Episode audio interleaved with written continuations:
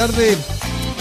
Ahí estamos, 3 de la tarde, 34 minutos. Estamos haciendo cena viva aquí en la radio Sach hasta las 17 horas en la 94.5 FM acá en Santiago y también a través de la señal digital que está en radiousach.cl y donde nos pueden escuchar en el resto eh, del mundo. Hace ya bastante tiempo venimos escuchando la propuesta de Zero Kill, que es la banda de Benito Cerati, un, un artista, un músico, un compositor eh, argentino, aquí nosotros también sentimos como local, porque nació acá en Chile, porque tiene un vínculo con una persona que acá también es muy querida, como ustedes saben, que es Gustavo Cerati. Benito es hijo de Gustavo, ya venido, eh, venido trabajando desde hace bastante tiempo en su propuesta musical. Acaba de lanzar un cuarto disco de estudio llamado Lapsus. Apareció en plataforma el 27 de noviembre y lo va a mostrar en vivo este domingo 13 de diciembre en una presentación que va a ser desde el Diceto Club, allá en Buenos Aires, y que también va a ser eh, transmitida de manera conjunta acá en Chile a través de la plataforma del Teatro Nescafé de las Artes. Benito, ¿cómo te va? Bienvenido a Escena Viva.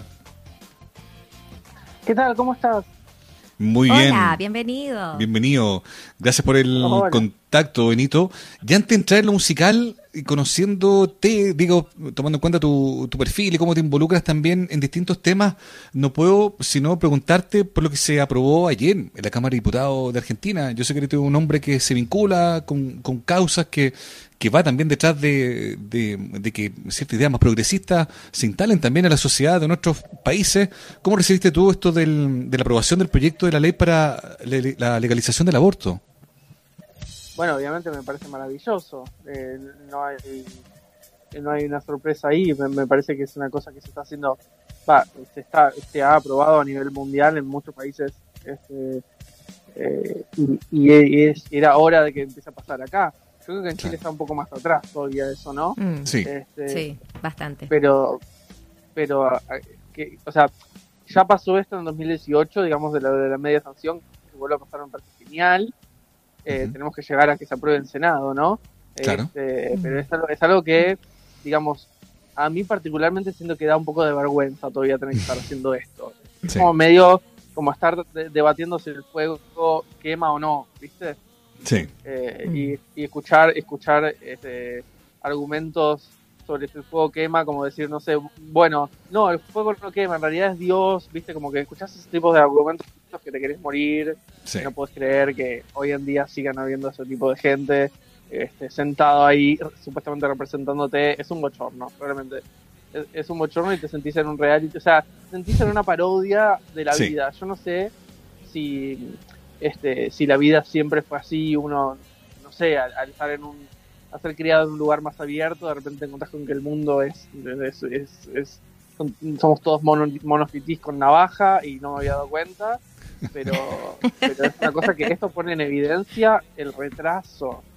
Eh, tipos opinando, viste, sobre, sobre lo que las mujeres o la gente con útero puede hacer o no. Con, me parece tan, tan terrible. O sea, es, no sé, me, me, indigna porque es como que no, Yo creo que es violento. Yo creo que es violento. Es violento. Sí. Es violento y es ridículo. Es ridículo. Pero bueno, qué sé yo. hay, gente, que cree que, hay gente que cree que tiene la razón. Ahí, ¿qué va a ser? Sí. Y eso que, que, yo estoy con un poquito de delay, chiquillos, les digo, porque nosotros estamos haciendo también eh, desde, desde casa eh, nuestro, nuestro programa también, Benito, y imagínate ahí la conexión también eh, con Argentina, pero y eso que ustedes en Argentina tienen como un, un avance más, los, los, movimientos feministas allá están como siempre un, un, paso más que en el resto del continente, viendo todos estos movimientos sociales también en el, en el continente, tú compartiendo aquí esta mirada eh, de Chile Argentina, con tu historia también. ¿Cómo has visto justamente mm, que estos, estos movimientos han, han, hecho moverse, eh, valga la redundancia, eh, han hecho un sismo finalmente en los gobiernos, cómo se instalan. ¿Cómo lees tú también lo que ha pasado acá en esta región? Bueno, me parece que por fin, ¿no? Este, con cosas que se podrían haber hecho mejor o no, pero me parece que, que, que bienvenida sea las, cuestiones que han pasado, bienvenido sea el, el, despertar de, de, cosas. Yo, digamos, no es ninguna, no es ninguna noticia este, eh, lo, que, lo que yo pensaba de, de, la realidad chilena, digo, se, ha replicado Mm. por muchos lugares, me acuerdo de, Mm. hace, unos, hace unos años, digamos, lo que, lo que a mí me pasaba, y eran cosas, viste, que a mí me salieron a atacar, salieron economistas en programas súper pro, a decir, no, lo que dijo Benito es súper equivocado, y al año estaba todo prendido fuego, y yo estaba como, mirá como un pibe que no sabe dentro de todo nada, que solo ve, digamos, especialmente veo, digo, porque yo no me quedo en, Provi- en Providencia, yo viajo, miro, observo, eh, tengo contacto con la realidad, eh, y eh, digamos, veo cosas, veo la disparidad, o sea, vos salís de Santiago, no hay nada igual, o sea, es como está todo concentrado ahí y, y, y los que deciden están ahí, y los que votan son esos, ¿viste? Y es como, este, y después ves toda la, la, la desigualdad tremenda y, que, que- y acá, ¿viste? Que te dicen que Chile es un ejemplo y que qué sé yo, y que, que te dicen, ¿no? Y de repente ves Chile prendido fuego y dices, bueno, ¿qué, ¿cuál era el ejemplo que decís? Que tenemos que prender fuego acá también, ¿cómo es? Este, pero bienvenido sea, o sea, me parece genial, me parece muy bueno que la gente, que la gente demuestre que no aguante más, no aguanta más, porque esto no se aguanta, ¿no? Eh, No hay, no hay cuerpo que, no hay un cuerpo, no hay alma que aguante semejante pisoteo de, ¿no? de, de, de, de las personas. Este, esta es mi visión, por supuesto. Claro. Este, eh, pero pero me parece que, que es, es- está bueno. Obviamente, qué sé yo, hay cosas que puedo decir, bueno, es debatible que se haya hecho esto o esto otro, pero en líneas generales me parece que es lo que había que hacer, ¿no? Claro, es una. Acá se ha hablado mucho del estallido social, se habla mucho de la violencia, se insiste mucho en esa, en criminalizar la protesta, pero lo que uno ve también es un país que Sí. despertó y, y alimentado también por una generación distinta, ¿no? Que, mm, que, Sí. que no tenía muy miedo y que, qué sé yo, muchos adultos también dijeron, o sea, Sí. ustedes, ustedes tienen los huevos para romper lo que nosotros no nos atrevimos a romper nunca, digamos, ¿no? Me, me parece me parece maravilloso. O sea, eso eso habla muy bien de, de- de- de- también de del, del país, digamos, de, de- de- de la juventud, ¿no? También de, decir, ¿saben qué? No nos vamos, no vamos a dejar pisotear, ¿viste? Claro. Este, la cuestión de la constitución me parece un alivio, que también, esa es otra cosa que digo, no puedo creer que recién ahora están haciendo esto. Mm. Como, digo, no sé, pasó tanto tiempo, ¿no? Como, no es una cuestión, eh, viste que a veces como que el, el pueblo espera que el gobierno active o que, o que alguien, no sé muy bien cómo, cómo es esa, esa inercia con la que el pueblo se maneja, viste que en un momento explota, pero, Claro. pero me parece que, que, que, bueno, por, por fin sucede. Oye, eh, Este- al fin sucede, como decía tu papá. Ajá. Oye, Benito, ¿y cómo es tu relación con Chile? Tú, por ejemplo, ya esbozabas ahí alguna idea. Yo cuando voy, no voy a Providencia, miro un poco y basta un poco sentido común para ver qué es lo que pasa ahí. Me gustaría saber cómo es tu vínculo con Chile hoy, en, en, en el último tiempo. Bueno, evidentemente pandemia es una excepción para todo, pero ¿cómo ha sido Sí. en años tu relación con Chile? No, siempre muy buena. Este, tengo muchos amigos, tengo mucha familia ahí. Este, y la verdad es que siempre que voy la paso increíble. Es un lugar eh, donde guardo muchos recuerdos, particularmente de, de chico. Los, los, recuerdos más lindos están, están ahí, están en vacaciones con mis primos, con, digamos, este, eh, tengo, tengo una experiencia súper, súper agradable con, con Chile y, y ahora de grande, eh, con una cuestión más profesional, digamos, sí, y más independiente, porque por ahí cuando era más pibe, más, más chico, eh, 17, ¿no? Hasta los 17 quizás era más como una cuestión de familia y los amigos que, que conocía por, por eso, digamos. Pero ya a los 18, cuando me empecé a ir independientemente, empecé a ir con otra mirada, ¿no? Empecé a, justamente, este, este, a, a- a- con una cuestión más, más de una mirada social y empezar a, a- a recorrer lugares y a ver las re- realidades de las cosas. Este, y me pareció tan rico Chile, ¿no? Me pareció este, una, un lugar increíble y con, una amplitud de, de- de- de panorama impresionante. Eh, y, y lo vi, lo vi con otros ojos también, ¿no? como con ojos con más de adulto, ¿no? Vi un- a un país adulto también. Este, y, y encontré otro, otra maravilla, como que logró cautivarme por otro lugar.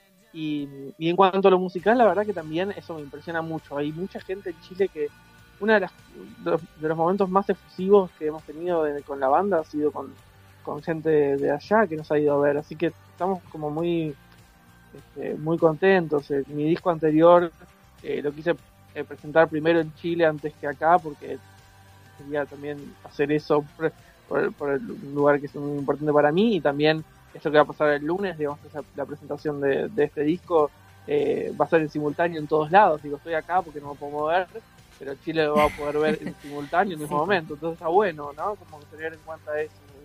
Para mí es igual de ha importante. Sido, ha sido un año para poder eh, em, estar como dialogando con estas nuevas maneras también de ver, de ver y escuchar música. Benito, estamos conversando con Benito Cerati, cantante, compositor chileno-argentino. Eh, yo creo que no viene mal decir chileno-argentino, Benito, porque ya nos queda súper claro que la vinculación es súper fuerte. Tú estás muy, muy presente también acá y, y de alguna manera esto que haces con tu disco me imagino también eh, va vinculando eh, la música, cómo, cómo llega también eh, el estilo con el que trabajaste. Por ahí leía que con Lapsus se fueron más, más a, algo más gótico. Cuéntanos tú cómo se viene justamente esa, esa producción. Bueno, justamente eso. En realidad, mira, yo, yo venía de un disco que, este, que era, que era como más alegre, más colorido, más, más, más festivo, ¿no? Más inclusive hasta combativo por momentos, como muy, muy, muy comprometido con todas esas cuestiones sociales que mencionábamos hace un rato, eh, eh, también muy, muy tratando de visibilizar así causas también, no sé, de la comunidad LGBT, digamos, que, que a mí me interpela obviamente mucho, este, y, y, bueno, esa cosa más celebrativa, digamos, ¿no? De la identidad, del, pero tenía esta cuestión muy, yo lo puedo, puedo con todo, yo voy a cambiar el mundo, yo soy inmortal, ¿no? Esa cosa muy, muy infantil que hay también, ¿no? En, en, ese, en ese espíritu combativo. Em, y Lapsus viene a representar el, después, digamos, el, el bajón después, del, después de la subida. Este, digamos, para mí es como esa cosa de, bueno, la, la realidad te pegó mil cachetadas, no es tan fácil como pensaste que era, no, no eras inmortal como pensaste que era, hay, hay cosas que te tiraron abajo, que te destruyeron y que salieron a flote muchas inseguridades tuyas. Este, a mí la exposición un poco me hizo eso también. Unisex fue un disco que, con el que me expuse mm. mucho, no solo con la música, sino con, bueno, con, con, querer abarcar un montón de causas a la vez y querer, mm. no, no, porque también, qué sé yo, uno es una figura pública, quiera o no, y, y cualquier cosa que digas es, es, es, polémica en cierto punto. Bueno, esa palabra no me gusta, pero este, porque hoy en día todo es, ¿viste? Este, Oye, Benito. Pero. Pero una lectura posible también eh, del concepto del lapsus, ese error involuntario, es esa pausa, es ese claro, silencio. A, eso, a, eso, iba. Que, abre la opción de, de, no sé si la redención, pero de reiniciar, de partir de nuevo, ¿no? Exactamente, es, es ese momento en el que justamente iba a eso, que, que, que me resulté muy bocón, ¿no? Este, y de repente me callé. Y en este disco estoy callado, pero el lapsus justamente el término psicológico, o sea, no, no, no, no tengo no soy no tengo un doctorado, pero más o menos tengo entendido que el lapsus es un silencio que dice, que dice inclusive hasta más que la palabra a veces, ¿viste? Entonces es un poco como que sigo diciendo desde desde el silencio, este, pero también aprendiendo que, que, que quizás, digamos, toda esa cuestión muy, muy presencial también es una especie de máscara, ¿no? Es como una... Cuando lo presento a Lapsus digo que es como unisex era la alfombra y Lapsus es lo que barrí debajo de la alfombra, ¿viste? Mm. lo dejé abajo. Ahora estamos viendo el polvo. Este, y el polvo es atractivo también, o sea, el polvo es necesario darte cuenta que tenés polvo para poder barrerlo, ¿no? Porque si no, bueno, sí, este, pues. ¿qué hacemos con eso? Sí, pues, podemos seguir metiéndolo debajo de la alfombra. Tú, dijiste que era como ir a terapia un poco este, este disco. ¿Fue, tan así ahora? Sí. Bueno, o sea, yo hago terapia igual, pero nunca es suficiente. Este, pero justamente lo dije porque, bueno, es un término psicológico lapsus, entonces también es como medio, era medio un juego de palabras que dije en ese momento.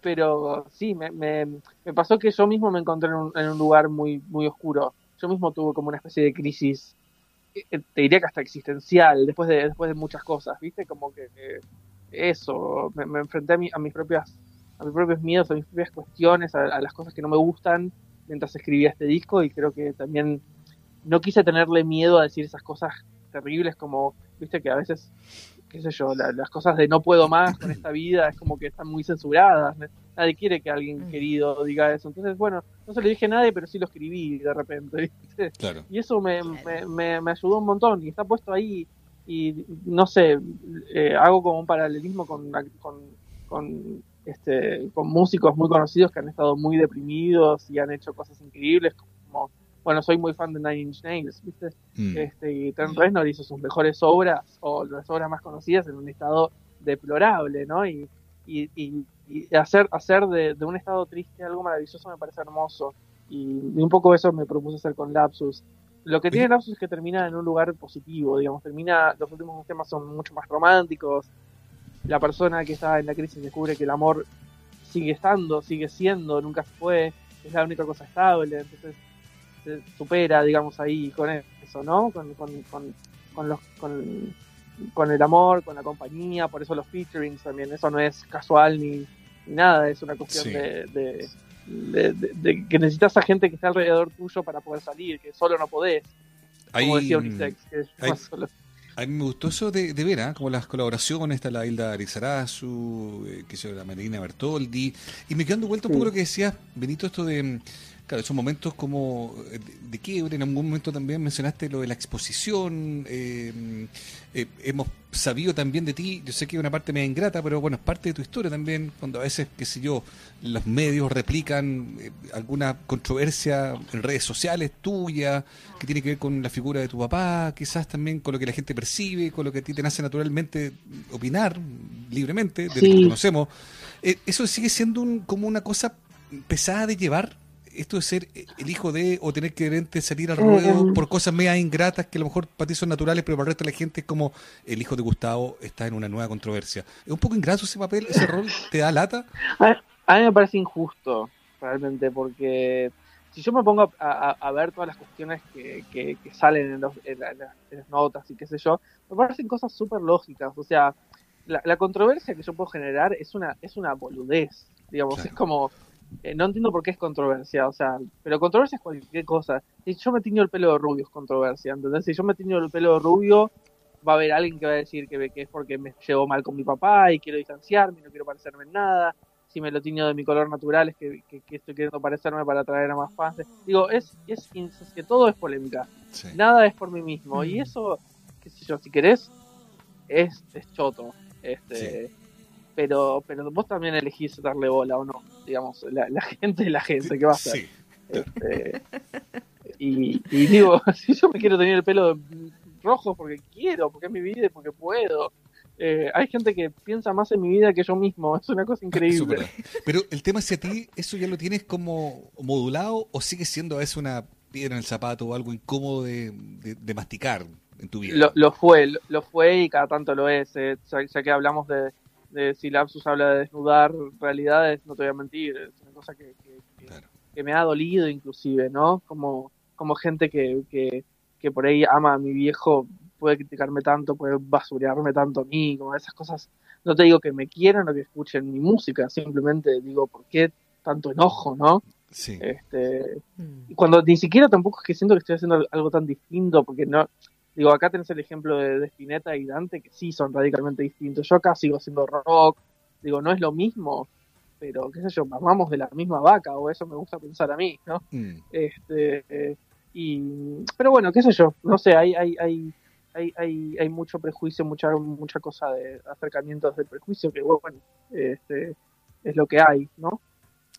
Bueno, es parte de, mm, me imagino, Benito, de, de, la, frescura de llegar a otros, a otros lados también, ¿no? Eh, claro, Gustavo era eh, muy querido, muy conocido en toda Latinoamérica, eh, pe- pero con, con, eh, la música uno puede llegar a otros lados, hay algo ahí también, hay algo del despojo en tus letras también, en lo que haces con, con Kill.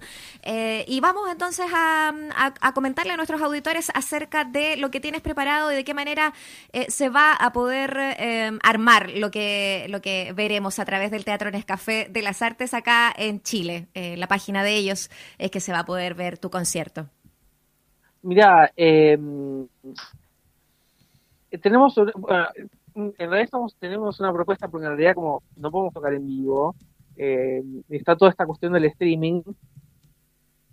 Yo al principio era medio reacio con el streaming. No, no me gustaba ver ban- bandas en vivo digamos, en el ambiente.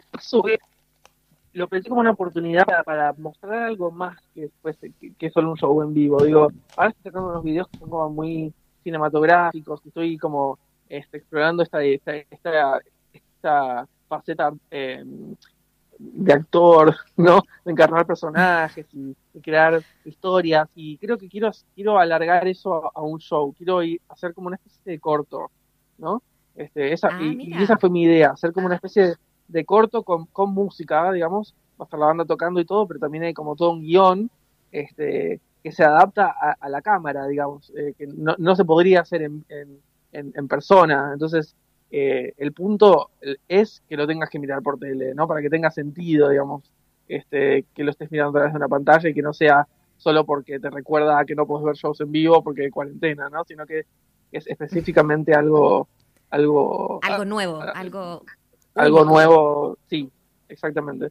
Entonces, bueno, en eso estamos, ¿viste? Como metimos toda la carne al asador, eh, tenemos escenografías, tenemos vestuarios, tenemos tenemos este guion de las cosas que pasan, está bueno, está, está muy divertido y tiene mucho que ver con toda esta temática también de exorcismo este, y, y, y, oscuridad y monocromatismo y todas esas cosas.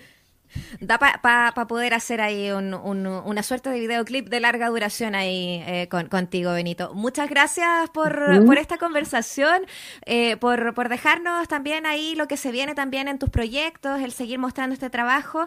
Eh, y queremos que seas tú mismo el que nos em, invite a escuchar Santa Fe, que la tenemos aquí para, para poder compartirla con nuestros auditores. Nuevamente, muchas gracias. Gracias, Benito. Bueno, pues gracias a ustedes. Bueno, por supuesto, están súper, súper invitados ahora a escuchar Santa Fe, que es el primer corte de, de mi nuevo disco Lapsus. espero que lo disfruten mucho. Ahí va, muchas gracias.